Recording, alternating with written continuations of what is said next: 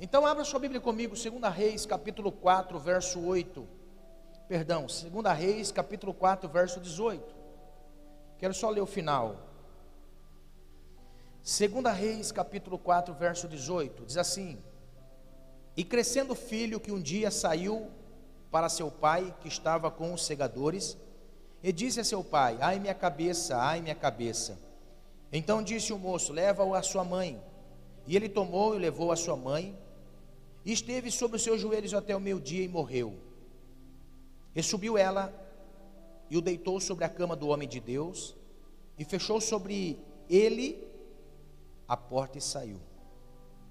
E chamou seu marido e disse: Manda-me um dos moços, uma das jumentas, para que eu corra ao homem de Deus e volte.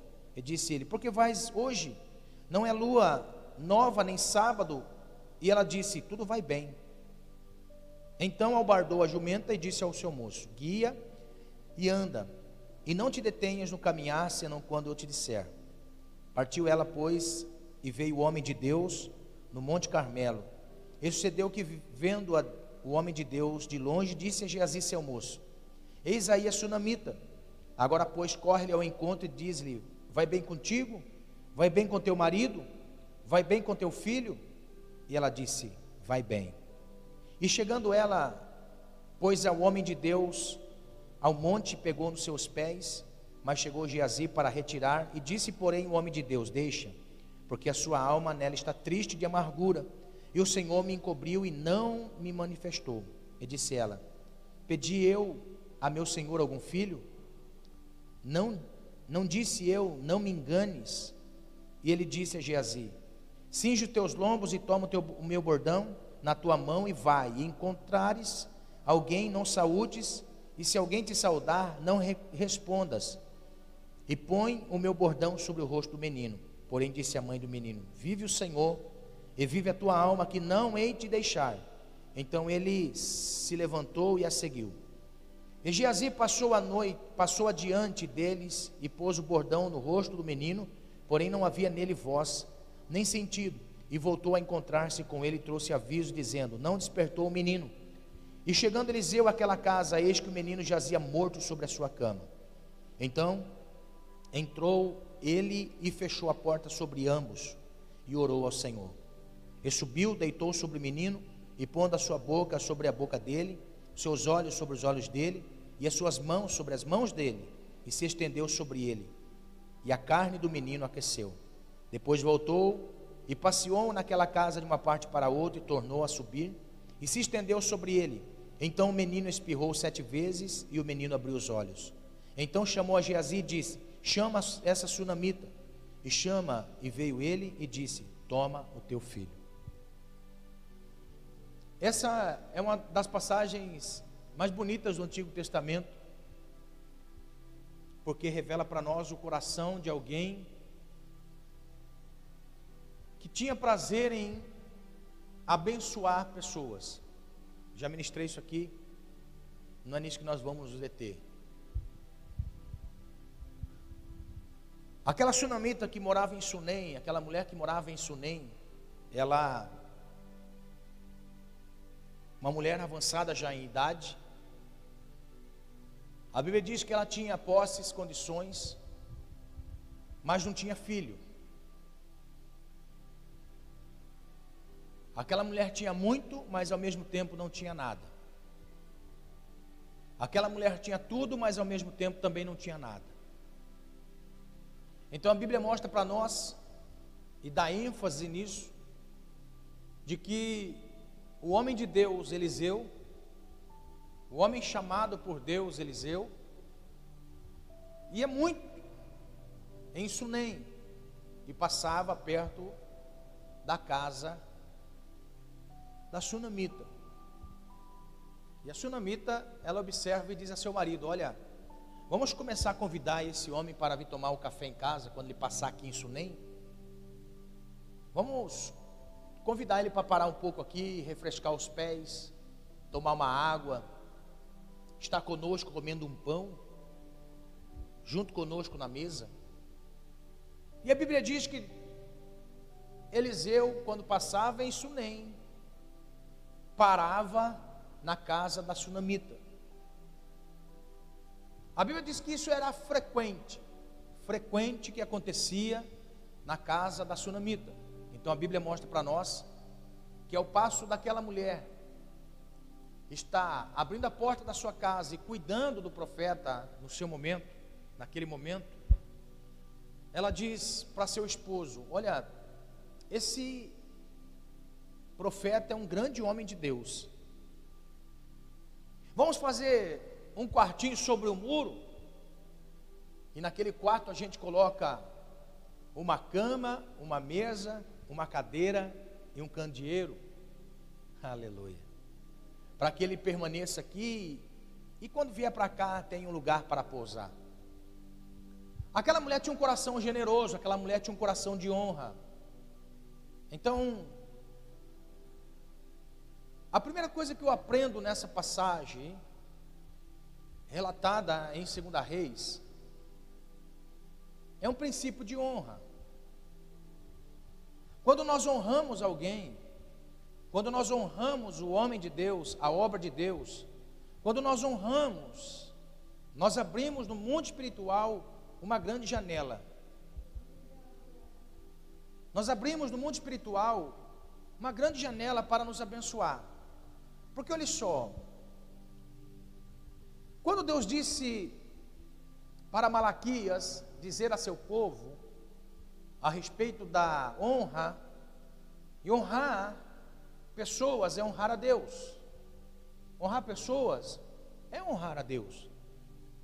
Quando eu honro pessoas, eu não estou honrando a pessoa, estou honrando a Deus. Quando eu dou algo a alguém, eu não estou dando algo à pessoa. Tem pessoas que dizem assim: ah, não vou dar nada para aquela pessoa, aquela pessoa não merece. Não é questão de merecer, é questão de inteligência. É questão de ser inteligente. Porque quando nós dispomos algo a alguém, quando nós damos algo a alguém, nós só damos aquilo, a pessoa só recebe aquilo, mas quem dá recebe muito mais. Por isso que Malaquias vai profetizar uma palavra de Deus dizendo que quando se entrega algo a alguém, entrega-se a Deus, porque o princípio da oferta, o princípio do dízimo da oferta, diz honrar a Deus, porque Deus não estava recebendo aquilo, quem estava recebendo aquilo eram as pessoas, os sacerdotes. A questão de amar a Deus, a casa de Deus, amar pessoas, é relacionamento com Deus, é uma vida de inteligência. Quando eu desonro pessoas, quando eu trago desonra a pessoas, eu desonro a Deus. Quando eu trago honra a pessoas, eu trago honra diante de Deus. Porque a humildade precede a honra. Humildade é reconhecer que aquele que eu estou presenteando, que eu estou lhe dando algo, é superior a mim. E ao passo de me colocar à disposição de Deus para servir pessoas, é se colocar em estágio de humildade, e a humildade precede a honra. Aquela mulher era muito rica, e ao passo dela ser rica, ela olhou para alguém e disse: Olha, nós precisamos abençoar este alguém. Por quê? Porque o princípio da honra é a janela aberta dos céus. O princípio da honra é o mundo espiritual se organizar para a recompensa da honra. Então, quem dá honra recebe honra. Quem dá desonra, recebe desonra. Por isso que Jesus ele vai nos ensinar a respeito da reciprocidade. À medida com que eu reconheço alguém, automaticamente alguém também me reconhece. Ao passo de eu servir alguém, este alguém também vai servir. Porque com a mesma medida com que nós medimos, nós também seremos medidos.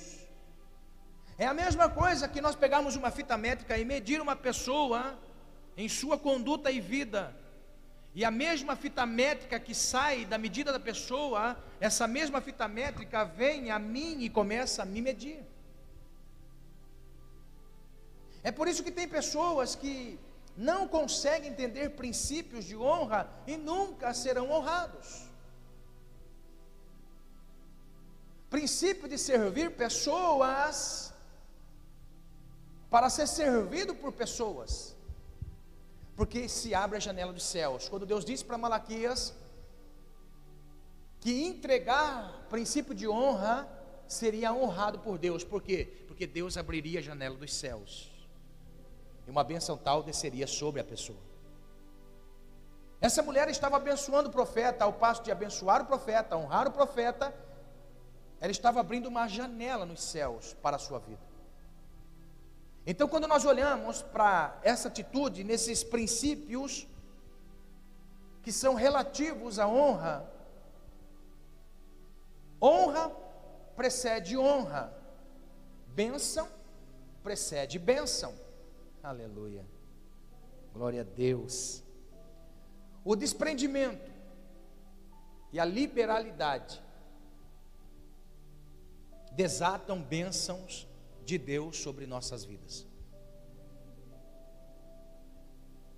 Quando me desprendo de alguma coisa para abençoar alguém, e quando eu libero algo a alguém, estou liberando para Deus. É por isso que a Bíblia vai dizer para nós que aquele que dá ao pobre e necessitado, presta atenção, pobre é uma coisa, necessitado é outra. O pobre é aquele que nunca vai ter a condição de conseguir aquilo que você vai dar. O pobre é aquele que nunca vai ter condição na vida de receber aquilo que o seu coração mandou você dar a alguém. O pobre é aquele desprovido de condições de pagar aquilo que você vai dar a ele, aquilo que eu vou dar a ele. Agora, o necessitado é aquele que está passando por um momento passageiro, porque a vida dele não é aquilo, ele não, não vive daquela maneira, mas ele foi acometido de um momento. Então, olha só: quem dá ao pobre e o necessitado, empresta ao Senhor.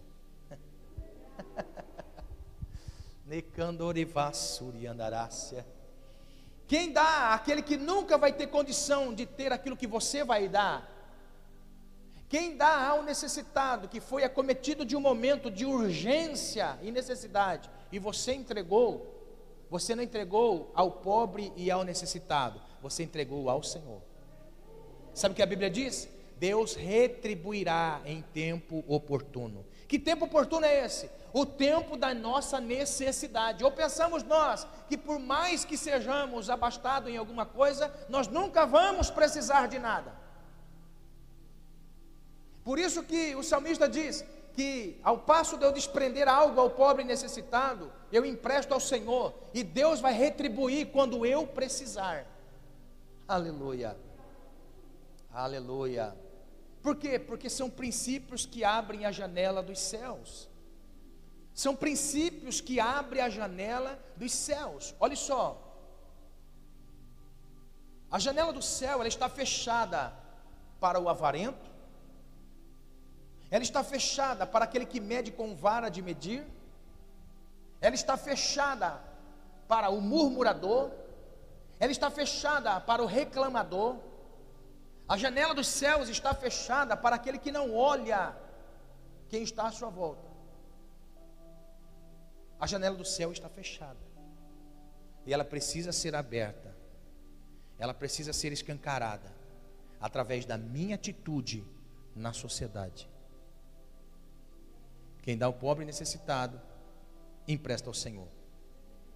Eu tenho em abundância, mas vejo aquele que nunca vai poder ter aquilo que eu tenho, e aquele que está passando por um momento difícil porque foi lhe acometido de algo. Nessas duas classes, eles nunca vão ter talvez o que eu possa ter. Agora olha só, um dia eu posso não ter aquilo que até mesmo dei a alguém.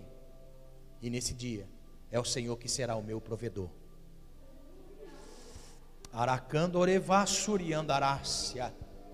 Narque fargue nagaia lavassuriandarai. Aleluia! Esta mulher estava no momento onde ela tinha tudo, porém não tinha nada. Mas aquilo que ela tinha, ela conseguiu abençoar um homem de Deus. Então, naquele momento ali, ela abre a janela do céu sobre a sua vida. As janelas do céu se abrem na sua vida. As janelas dos céus, elas se abrem de uma forma tão maravilhosa que depois do quarto preparado, mobiliado, estava o homem de Deus deitado na cama. O ajudante do profeta Geazi começa a dizer assim para Eliseu: Eliseu, eu tenho notado esta mulher que abriu a janela dos céus. Ela tem tudo, mas ao mesmo tempo não tem nada. Por quê? Eu não escutei ninguém além de o seu esposo na casa. Falta para essa mulher uma criança. Falta para essa mulher um filho. A Bíblia diz que quando aquela mulher talvez entra no quarto, o profeta Eliseu agora tem um particular com ela. Ele disse assim: Tenho notado que não lhe falta nada. Lhe falta alguma coisa para que eu possa interceder perante o rei, perante, o, perante os, os generais lá de Israel? Lhe falta alguma coisa de forma que nós possamos dar? Não, não, está tudo bem comigo, não, não falta nada. Mas lhe falta um filho. Então, quero profetizar sobre a sua vida que você daqui a um tempo você vai gerar um filho e este filho vai preencher a lacuna que está dentro da sua casa. Este filho será a honra de Deus sobre a sua vida, porque você honrou muitas pessoas, você honrou a mim e a Geazi. Então, a honra de Deus virá sobre a sua vida, porque você entregou ao Senhor, você deu ao Senhor quando fez para nós. Então, a palavra que eu lhe dou é: aquilo que te falta, Deus suprirá sobre a sua vida. Ou seja, aquela mulher estava fazendo um ato profético sobre a sua vida. Aquela mulher estava profetizando sobre a sua vida. Presta atenção, pega essa chave de revelação. Muitas pessoas pensam que revelação é apenas quando coloca a mão na cabeça de alguém e diz assim: Eis que vos digo, meu servo. As pessoas pensam que revelação é somente isso. Revelação vai muito mais além do que isso. Revelação é quando você compreende na mente o que está no mundo espiritual. Revelação é quando nós entendemos no coração aquilo que está no mundo espiritual. É uma chave que abre portas. Esta é uma chave que abre portas no mundo espiritual. É uma chave que gira para abrir algo no mundo espiritual. O profeta disse: aquilo que te falta será preenchido, porque Deus trouxe honra para a sua vida, porque você trouxe honra para alguém. E eu quero dizer às pessoas: aquilo que te falta, procura honrar mais. Aquilo que falta para você, procure ter atitudes proféticas em relação à sua necessidade. Aquilo que falta para você, procure honrar alguém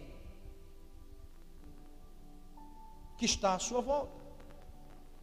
Porque isso são atitudes proféticas para uma intervenção divina. Você pode ver, existem muitas pessoas que cobram muitas coisas.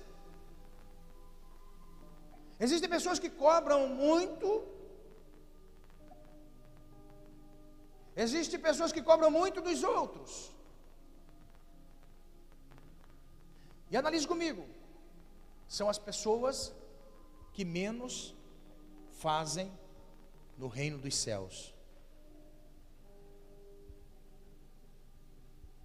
Ao passo daquela mulher é fazer para os outros, Deus honrou a sua vida, trouxe honra para a sua vida porque uma palavra foi dada como profecia. Olha só, irmãos, toda palavra, toda palavra em conexão com o mundo espiritual, em ligação com o mundo espiritual, devido a uma obediência, ou seja, toda palavra que nós lançamos, toda palavra que nós entregamos, em concordância no mundo espiritual, porque aquilo que nós estamos dizendo condiz com aquilo que o mundo espiritual recebe de nós. Uma palavra dita, ela não cai na terra, ela vai para o céu. Uma palavra dita, ela não come pó, mas ela toca os céus. Analise comigo, Elias tinha um momento de adversidade. Então o que, que ele faz? Ele queria revelar Deus para uma nação. E o propósito era sacrifício diante do seu Deus, para que seu Deus receba e recompense. Ba os filhos de Baal sacrificaram e nada aconteceu. Mas olha só, no altar de Baal tinha o mesmo bezerro, ou tinha um bezerro parecido com o bezerro que estava no altar de Baal. Elias tinha, Elias tinha um bezerro. O altar de Baal era feito de pedras. Elias pega 12 pedras e coloca como altar. Olha só, presta atenção. As pedras simbolizavam Israel, símbolo ele faz a unidade. Coloca o bezerro em cima, abre um rego de água e joga a água. Agora olha só, ele vai orar. Quando ele vai orar, estava em consonância com o céu, estava em ligação com o céu. Aquilo que ele fez na terra estava ligado no céu. A sunamita, quando abençoou o profeta, a sunamita, quando honrou o profeta, o profeta lhe dá uma palavra, em que aquela palavra estava em consoância com o céu. E tudo aquilo que estava ligado no céu e ligado na terra cumpre na vida da mulher. A mulher começa a sentir algumas coisas enjoa, vai ver, estava grávida. Depois de nove meses nasce a criança. Então, atitudes proféticas são importantíssimas na nossa vida. Aleluia. Atitudes proféticas para mudar situações da nossa vida são importantíssimas. Comece a honrar pessoas, comece a honrar alguém, e você vai ver que Deus vai honrar você. A Bíblia diz que um homem, centurião romano, cuidava de 100 soldados dentro de uma centúria romana, este homem fazia boas obras para os judeus. Quando um dos seus empregados começa a adoecer e era doença de morte, a Bíblia diz que um dos judeus sabe que o filho daquele homem, empregado daquele homem, estava doente e que ia morrer. O que fez um judeu? Um judeu, ele corre atrás de Jesus. E quando chega em Jesus, Alexandre, quando chega em Jesus, aquele judeu vai dizer: Mestre, nós estamos com um homem responsável por uma centúria. E este homem tem feito muito bem, ou tem construído para nós uma sinagoga, trata-nos bem, reconhece quem nós somos, não age com barbárie sobre nós. Pelo contrário, ele cuida do nosso povo e honra o nosso povo, até uma congregação ele construiu para nós. Então nós viemos aqui rogar ao Senhor para que retribua a sua benfeitoria. Tá pegando? Tá pegando? Meu Deus. Ou seja, aquele homem sabia que aquele povo era povo de Deus que aquele povo era povo de Deus. Existe uma palavra, irmãos, pega essa revelação. Existe uma palavra que Deus deu a Abraão. E aquela palavra que Deus deu a Abraão é dizendo assim: Abraão, abençoarei os que te abençoarem e amaldiçoarei os que te amaldiçoarem. Olha só. Agora, Abraão morreu, mas a promessa que Deus fez a Abraão e a sua descendência não. Então, todos aqueles que abençoam da descendência de Abraão também serão abençoados por Deus. E aqueles que amaldiçoam também serão amaldiçoados por Deus.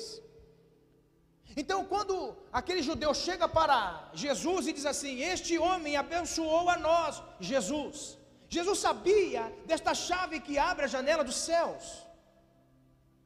Jesus conhecia e sabia a promessa que tinha sobre Abraão e sobre a sua descendência, chegando até a geração de Jesus.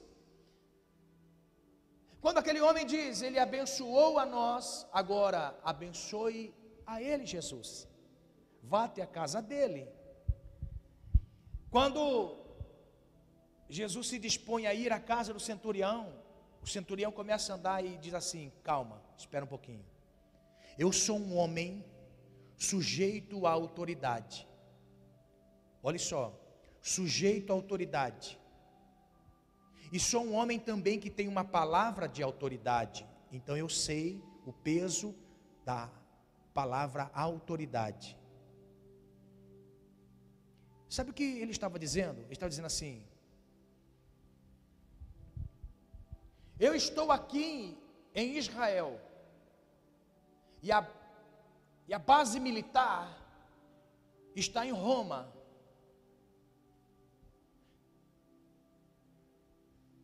O meu imperador, o meu rei está em Roma, mas eu sou aqui a representação dele, ou seja, eu sou alguém que está debaixo de uma autoridade. Eu só estou aqui porque estou exercendo um papel de autoridade, porque eu estou debaixo de uma autoridade. Eu represento meu rei. Eu sou uma representação do rei aqui no estado de Israel. Preste atenção, olha só. Eu sou autoridade aqui em Israel, porque me foi delegada esta autoridade por alguém que é sobre mim. E esta autoridade que eu tenho sobre pessoas, conheço muito bem o que é palavra de autoridade. Agora olha só. Basta o Senhor dar uma única palavra, que eu sei que o Senhor é representante de Deus na terra.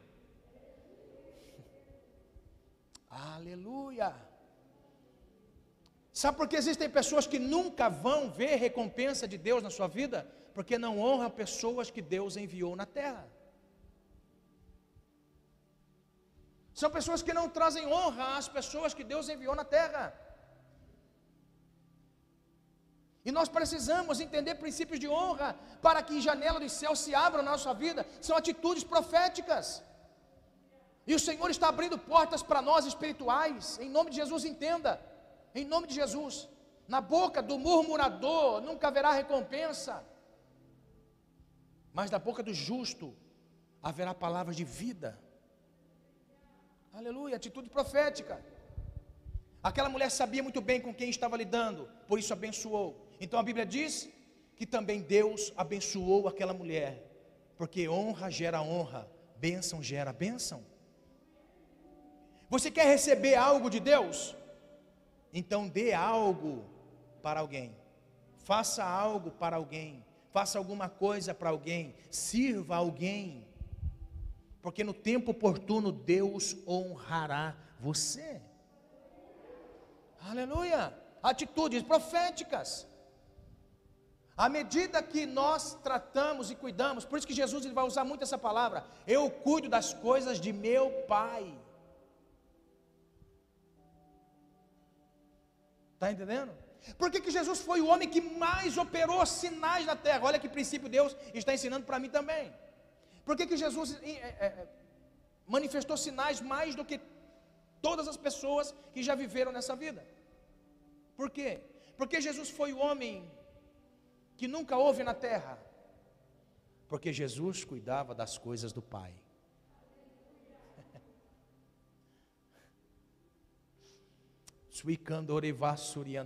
Quando você começar a se preocupar com as coisas do Pai, a honra de Deus virá sobre a sua casa, virá sobre a sua família, virá sobre a obra das suas mãos.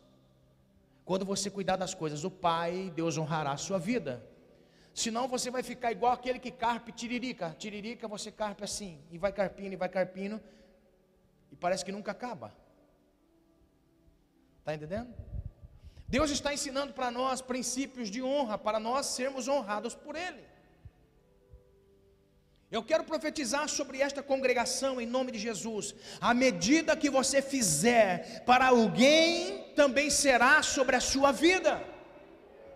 A medida com que você medir alguém também será medida a sua vida. A medida com que você honrar alguém também será a honra de Deus sobre a sua vida. Aleluia. Eu quero profetizar isso de forma a você entender e gerar atitudes no reino de Deus. Aleluia. Ao passo de você entregar para o Senhor, é o passo dele também fazer na sua vida. Mas olha só que interessante, um dia acontece daquela criança estar já com uma idade e querer ir com seu pai para a roça. A Bíblia diz que ele vai para a roça junto com seu pai, e quando ele está na roça junto com seu pai, começa a lhe doer a cabeça, ele é levado para casa com fortes dores de cabeça. Na hora do almoço, quando foi à tarde, ele morreu. Agora olha só que interessante. É aqui que nós aprendemos muitas coisas. Na nossa vida existe altos e baixos, ganhas e percas constantemente. Nós contabilizamos ganho hoje, mas também contabilizamos percas hoje. Todo dia nós ganhamos alguma coisa e todo dia nós perdemos alguma coisa. Olha só, todos os dias nascem células novas no nosso corpo, mas também morrem células no nosso corpo.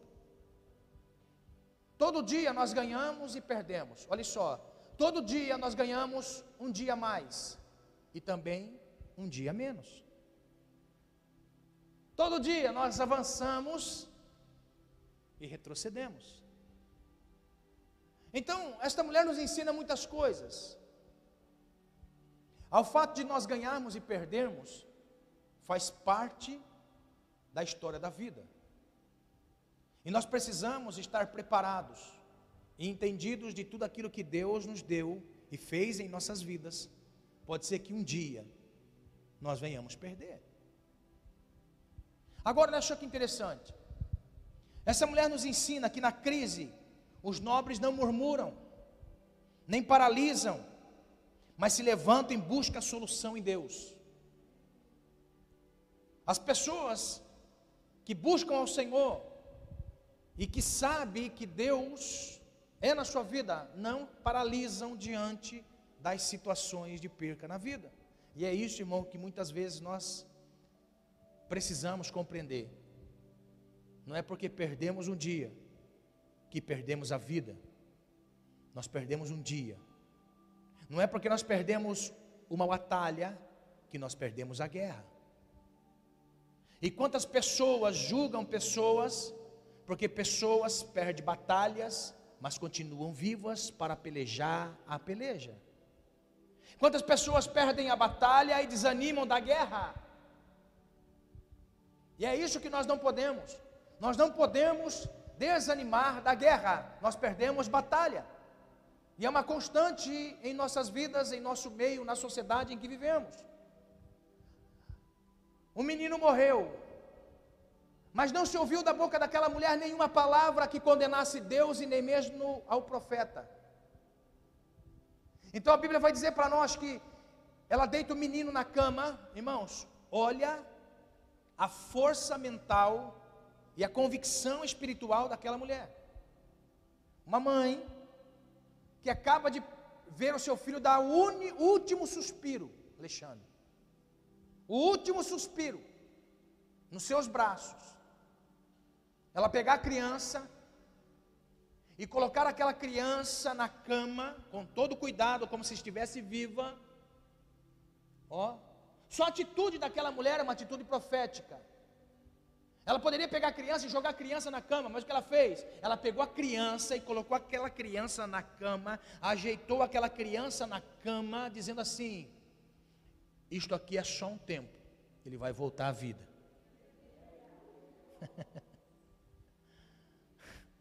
Irmãos, é essa fé que nós precisamos de Deus. Aquilo que nós olhamos e nós perdemos, nós precisamos de fé suficiente para começar a entender que, da mesma maneira que Deus tirou, Deus pode dar a vida novamente. Aleluia! Glória a Deus!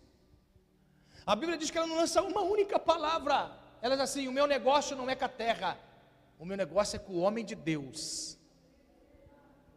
O meu negócio não é o vizinho, não é o colega, não é o parente, o meu negócio não é ninguém desses. Você já percebeu que quando nós perdemos alguma coisa, o que nós mais queremos é contar a nossa derrota? Já percebeu?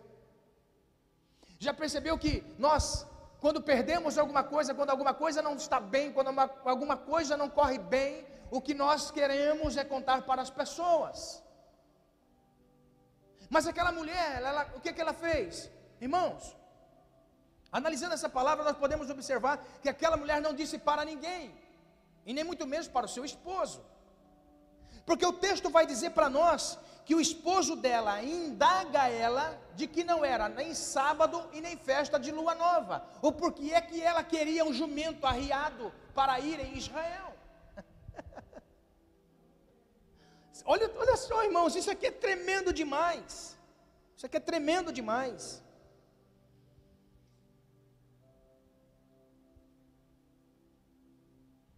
Isso aqui é tremendo demais.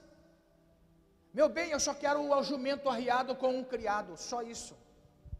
Ó, a Bíblia diz que ele arruma o jumento e a Bíblia diz que ela vai em direção ao homem de Deus. Sabe por quê? Porque aquele que crê que foi Deus que deu, Deus que fez, vai continuar cuidando mesmo em meio à perca. Não fale com a terra, fale com o céu. Não fale nesse nível, fala aqui em cima. Nós precisamos aprender essas coisas, irmãos. Nós precisamos aprender a falar mais com Deus e menos com pessoas. Nós precisamos mais falar com Deus e menos com pessoas.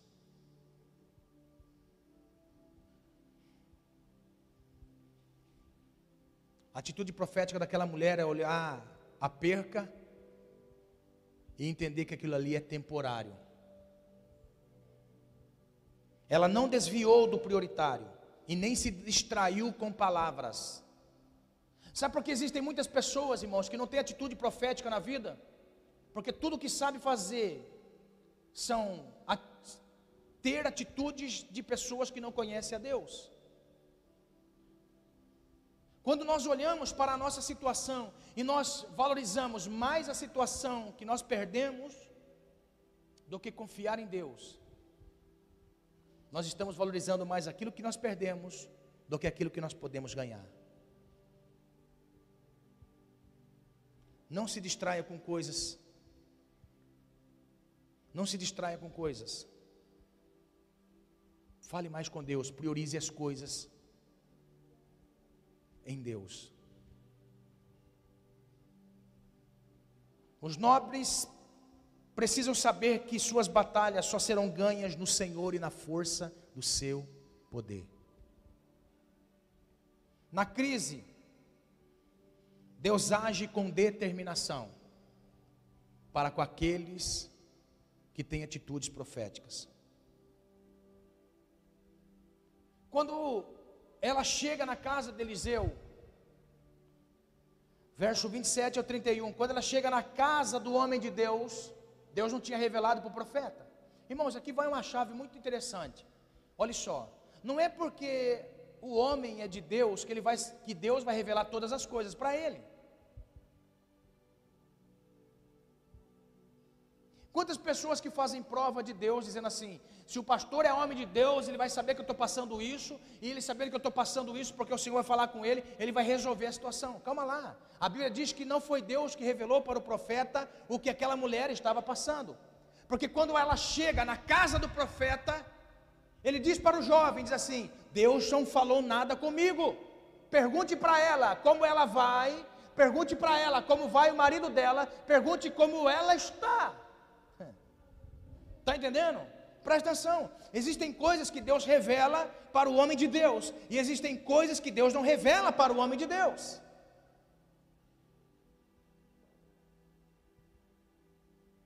Quando o menino chega lá e diz assim: Você vai bem? Vai bem teu marido? Vai bem teu filho? Vai tudo bem. E aquela mulher estava determinada: Eu vou para o profeta. Eu vou para o profeta. A Bíblia diz que quando ela chega na casa do profeta, ela abre a porta e vai se jogando aos pés do profeta. Está o texto aí. Ela vai se jogando aos pés do profeta, agarra aos pés do profeta e começa a dizer assim: Profeta, eu nunca lhe pedi nada. Eu não pedi o filho. Eu não pedi nada. Foi Deus que me deu. O senhor sabe disso. O menino morreu. Irmãos, o que é que nós aprendemos? Quando aquela mulher agarra nos pés de Eliseu, ela mostrou humildade e quebrantamento. Ela rompeu as barreiras sociais. Uma mulher naquela época não podia abaixar aos pés de um homem. Ela rompeu barreiras, ela quebrou paradigmas. Ela não teve medo de ser vista como ridícula, ela foi extravagante.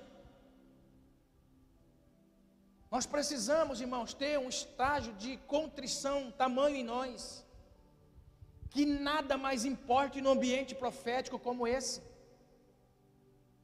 Nós precisamos extravasar a nossa adoração.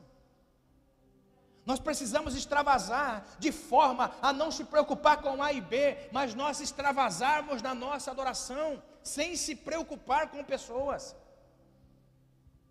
A Bíblia diz que aquela mulher que não foi convidada para o culto na casa de Simão, ela vai para o culto preparada, dizendo assim: Eu vou mostrar uma adoração extravagante com aquilo que tem valor.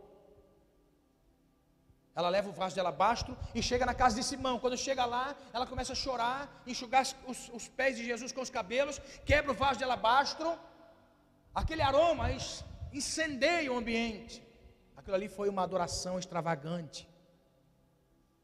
Nós precisamos, irmãos, extravasar na adoração, saber na presença de quem nós estamos. Já percebeu que os nossos cultos, os nossos cultos, nós nos preocupamos com aquele que está à nossa volta? Na oração, parece que nós nos preocupamos com as pessoas que estão à nossa volta. Quando nós estamos adorando, parece que nós estamos preocupados com aquele que está à nossa volta.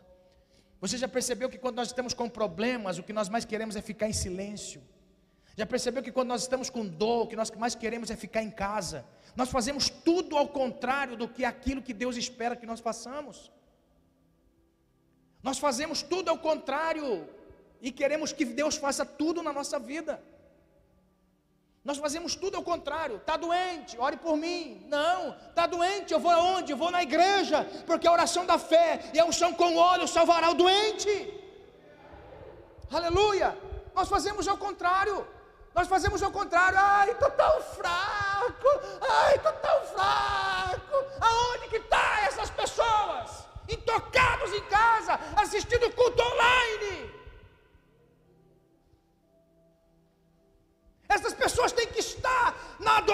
extravagante. Estou fraco, mas essa fraqueza vai sair.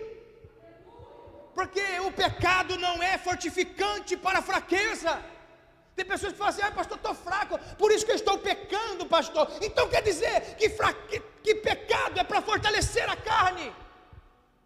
O que fortalece a nossa carne é quando nós mortificamos ela e quando nós vivificamos no espírito.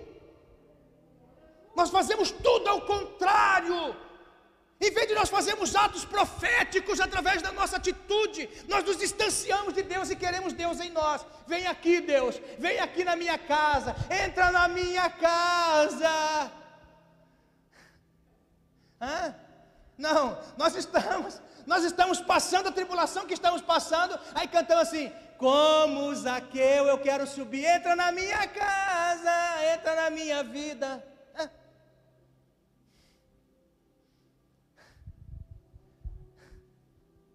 Nós fazemos tudo ao contrário. E depois, atitudes proféticas, vai dar tudo certo. Cantamos a canção lá. Vai dar tudo certo. Palavras positivas não são atitudes proféticas. Palavras positivas não são atitudes proféticas, aprenda isso.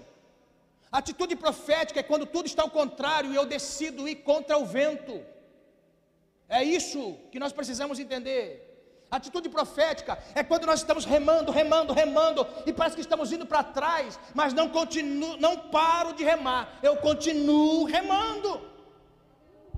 Aleluia! Eu impulsiono o mundo espiritual através da minha atitude. Aquela mulher perdeu um filho, mas não deu uma única palavra em casa nem única palavra em casa. Aquela mulher não atribuiu ao esposo a perca do filho. Porque ela poderia abrir a sua boca e dizer assim: Eu falei para você, não era para você levar o menino para a roça. Hã? Não era para você levar o menino para a roça. Eu mandei você não levar ele. Ela não culpou o marido. Ela não culpou Deus. Ela não culpou o profeta. Aquela mulher fechou os seus lábios. E quando estava na presença do profeta, disse: Eu não pedi o filho. Foi você quem profetizou o filho na minha vida. Agora o filho morreu, está lá. E eu quero que você vá lá. Porque quando você estiver lá, meu filho vai viver. Aquela mulher adorou a Deus na sua humildade. Ali, ali ela representa atitudes proféticas de humildade. Ela teve atitude, ela profetizou na sua vida. Por quê? Porque o princípio da honra é a humildade. O princípio da honra é a humildade. Estou fraco, mas eu quero profetizar na minha vida através dessa atitude. Aleluia. Estou passando isso na minha vida, mas eu não me rendo. Eu sei na presença de quem estou.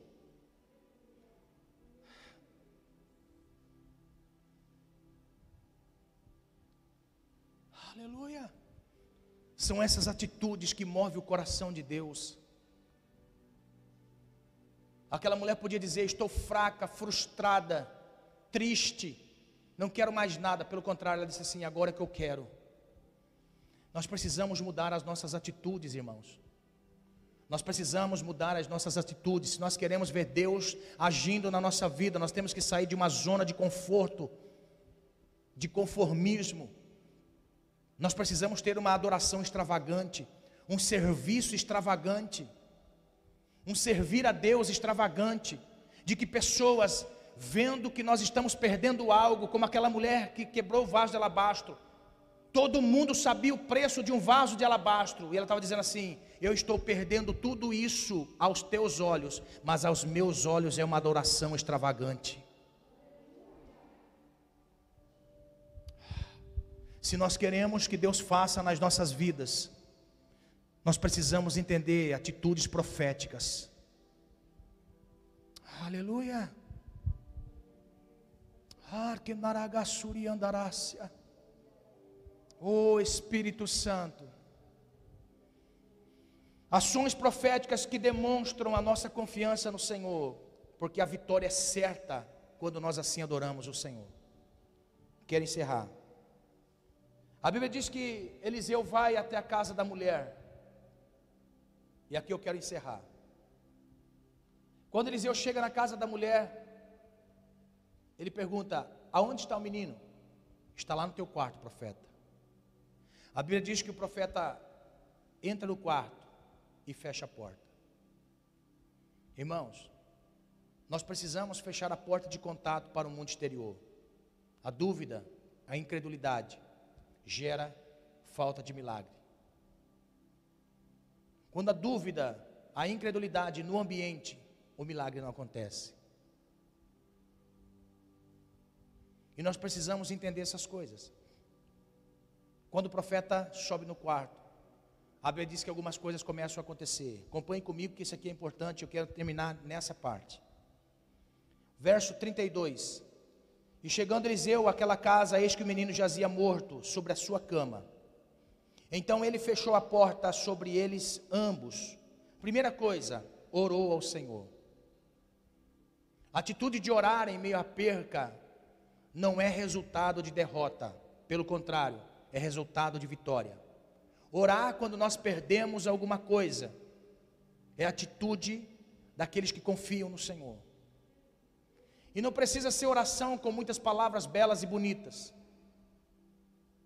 Existem pessoas que entendem que oração é apenas aquela que nós falamos, soberano Deus e eterno Pai, que estais nos altos céus, e ao excelso entendimento humano não se pode entender e comparar a tua grandeza.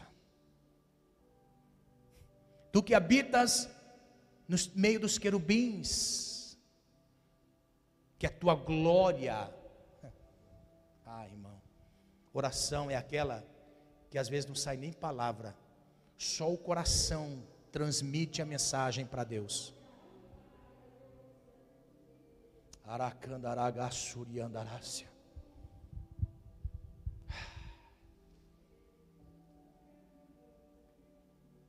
É aquela que você dobra o joelho no meio da dor, no meio do sofrimento, no meio das lágrimas, aquela, aquele momento que você está ali, que não tem palavra, e é naquele momento que o Espírito Santo está ali, recolhendo as suas orações, os seus gemidos, e leva para Deus, aleluia!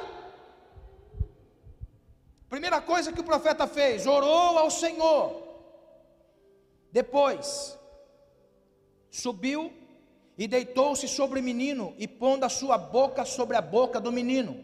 Ó, imagine a cena, imagine a cena. Os incrédulos não iam entender. Imagine o pai do menino vendo a cena, Alexandre. Imagine o pai do menino vendo a cena. O profeta deitado em cima do menino, com a boca na boca do menino. A Bíblia diz que com os olhos, nos olhos do menino, e com as mãos na mão do, do menino. Olha a cena.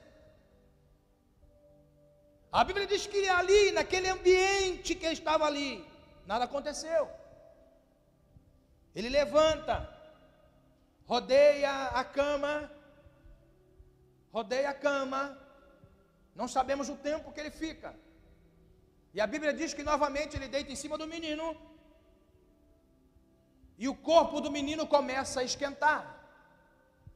Quando o corpo do menino começa a esquentar, o menino dá sete espirros. Está entendendo? Dá sete espirros. Sete é número de Deus, número da perfeição. Ó, deu sete espirros.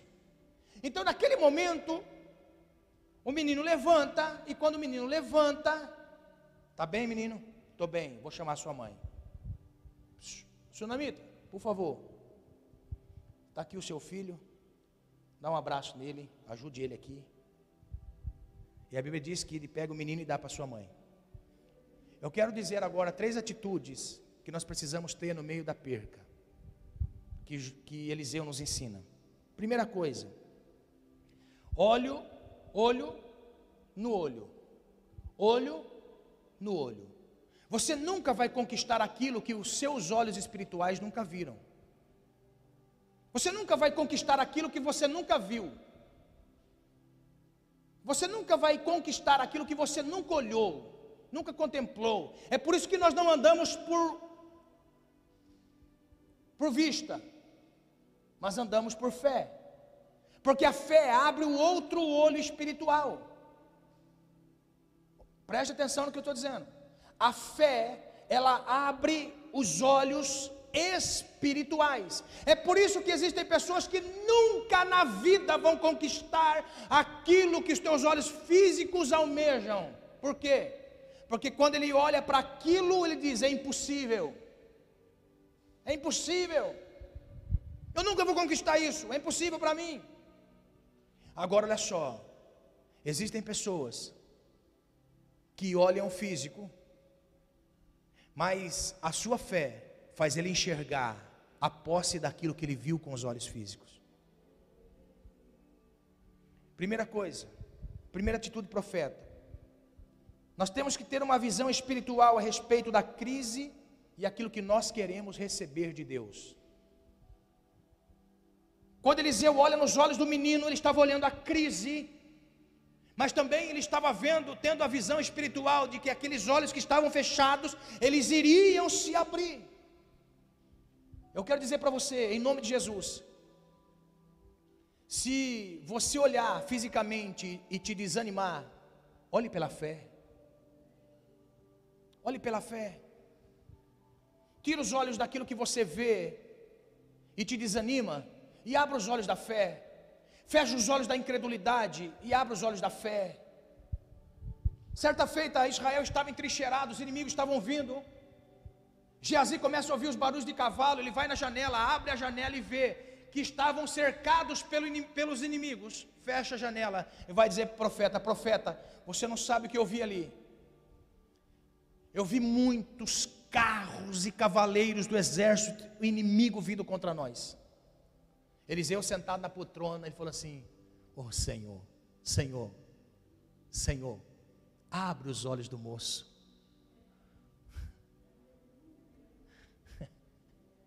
Para que vejas.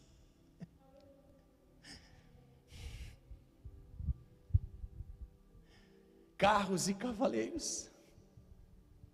A Bíblia diz que o menino vai lá na janela e fala assim: Nossa, Eliseu, são muitos carros e cavaleiros de fogo que está conosco. A partir de hoje, Deus quer começar a abrir seus olhos espirituais. Tem uma atitude profética, olhar para aquilo que você sonha. Se você nunca olhar para nada e nunca desejar nada com os teus olhos físicos, você nunca vai ter na sua vida algo além do que aquilo que a sua mente viu um dia com os olhos físicos. Mas se você olhar na vida e dizer: Eu vou ser isso, eu vou ter isso, eu vou fazer isso. Se você nunca usar a sua fé para trazer à realidade aquilo que teus olhos viram um dia, de nada adianta estar na presença de Deus. Por que é que você está na presença de Deus? Por que é que você decidiu servir a Deus? É por isso que existe uma geração de pessoas frustradas, porque aquilo que a pessoa vê, a única coisa que aquilo que a pessoa vê, é a derrota na sua vida, é a fraqueza da sua carne, é a necessidade da sua vida física. Em nome de Jesus, nós não podemos se limitar a isso que nós estamos vendo. Deus é muito maior do que o que nós podemos ver. E eu quero incentivar você a tomar atitude profética na sua vida nessa noite. Olhe para aquilo que você quer ver acontecer na sua vida e tire todas as palavras negativas. Fale mais com o céu e menos com pessoas. Fale mais com Deus e menos com pessoas. Aleluia. Olho no olho. Outra coisa, boca na boca. Boca na boca. O que significa isso? Tudo aquilo que você diz, tudo aquilo que você profetiza.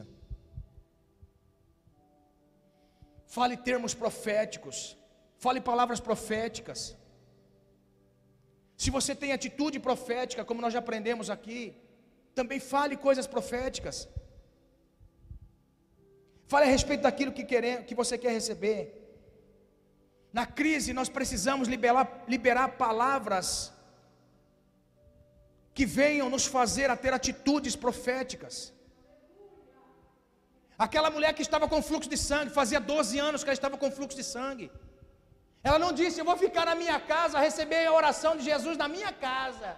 Não, o que, que ela disse? Eu vou sair da minha casa, eu vou enfrentar a sociedade, e eu e estou dizendo uma coisa: se tão somente eu tocar na orla da sua vestimenta, ela disse, ela disse, Irmão, quando nós dizemos algo, nosso corpo acompanha aquilo que nós dizemos.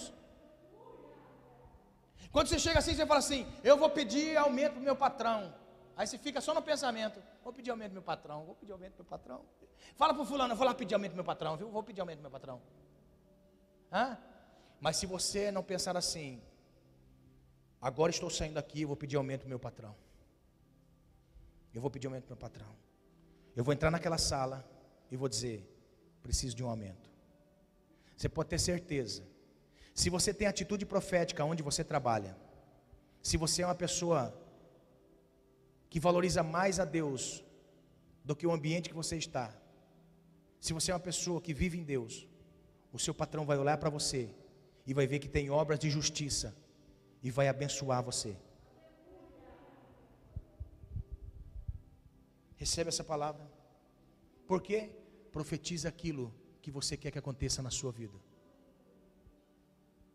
Mas ao passo de você profetizar, que a atitude acompanhe a sua decisão de fala. Sabia que tem pessoas que falam com a boca, mas o coração está longe? Sabia que tem pessoas que elogiam você, mas por trás odeia você? Sabia que existem pessoas que falam bem de você na sua frente, mas por trás falam mal de você? Olha só. Por quê? Porque nós mais falamos do que nós temos de sensibilidade e de direção de Deus. Em nome de Jesus, entenda. Se você fala, o seu coração tem que acompanhar aquilo que você fala, para que gere frutos no reino de Deus. Não dá mais tempo, vou encerrar. Eliseu estava com a mão na mão do menino. Mão fala de obras. Mão fala de obras. Nós trazemos a existência, o mundo espiritual com as mãos. Você nunca vai trazer a existência apenas falando. Você tem que ter obras, obras, obras, obras. Você nunca vai sair do poço se você não usar as suas mãos para obras, obras, obras, obras. Não somos salvos pelas obras, mas somos salvos pela fé para fazer as obras. Se coloque de pé e eu vou encerrar. O Mateus vai aumentar esse fundo musical. Quem tem uma visão, quem tem um discurso, uma palavra, também vai ter obras. Quem tem visão, quem tem palavra profética, também vai fazer obras. São atitudes proféticas. Atitudes proféticas que geram milagres na nossa vida. Geram milagres no meio da crise. Tenha uma, uma adoração extravagante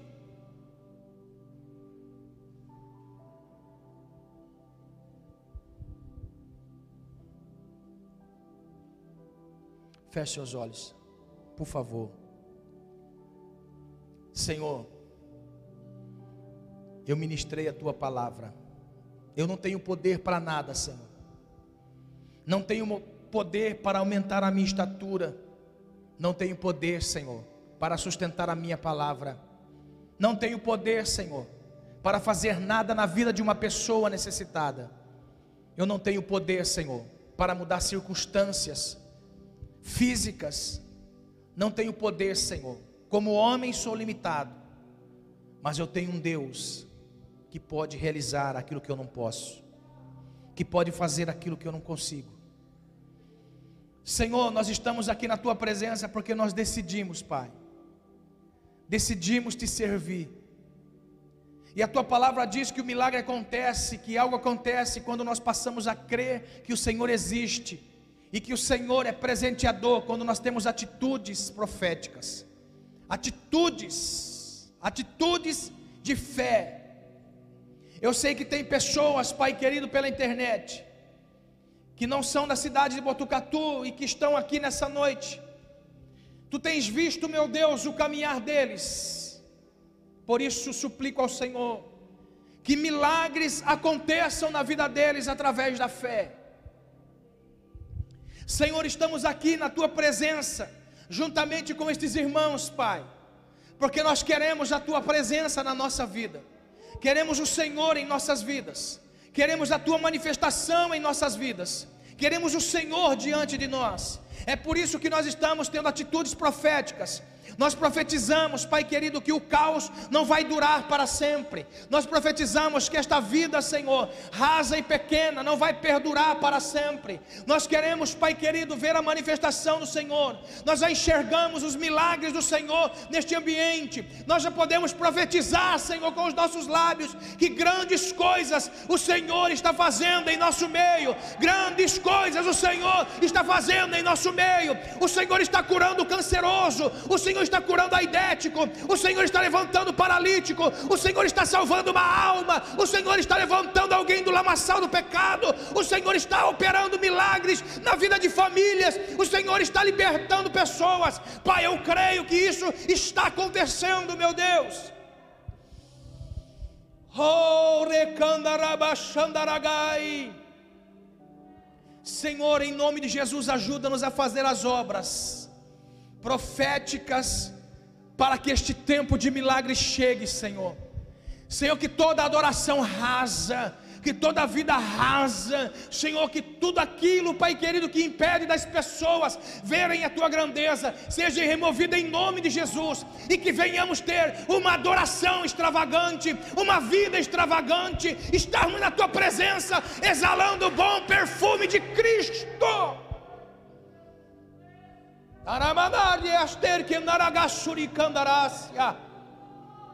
Em nome de Jesus, me ajuda, Senhor, a mais fazer do que cobrar para ser feito. Me ajude, Senhor, a estar disponível para fazer, do que esperar que alguém faça para mim, Senhor.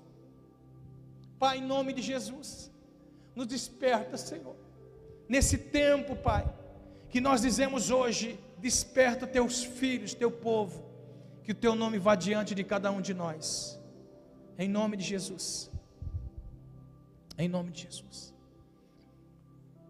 Segure nas suas mãos essas sementes proféticas, que gerem atitudes proféticas, que gerem árvores proféticas, em nome do Senhor Jesus. Que o Senhor faça nas nossas vidas. Que milagres de Deus aconteçam na sua vida. Não adianta receber uma palavra como essa e continuar declarando coisas que não convêm. Não adianta estarmos recebendo uma palavra como essa, dizendo não vai acontecer. Nós recebemos essa palavra profética porque nós queremos viver coisas novas no Senhor. Vai acontecer em nome do Senhor Jesus. Se você acredita, glorifica o nome do Senhor. Aplauda o nome do Senhor.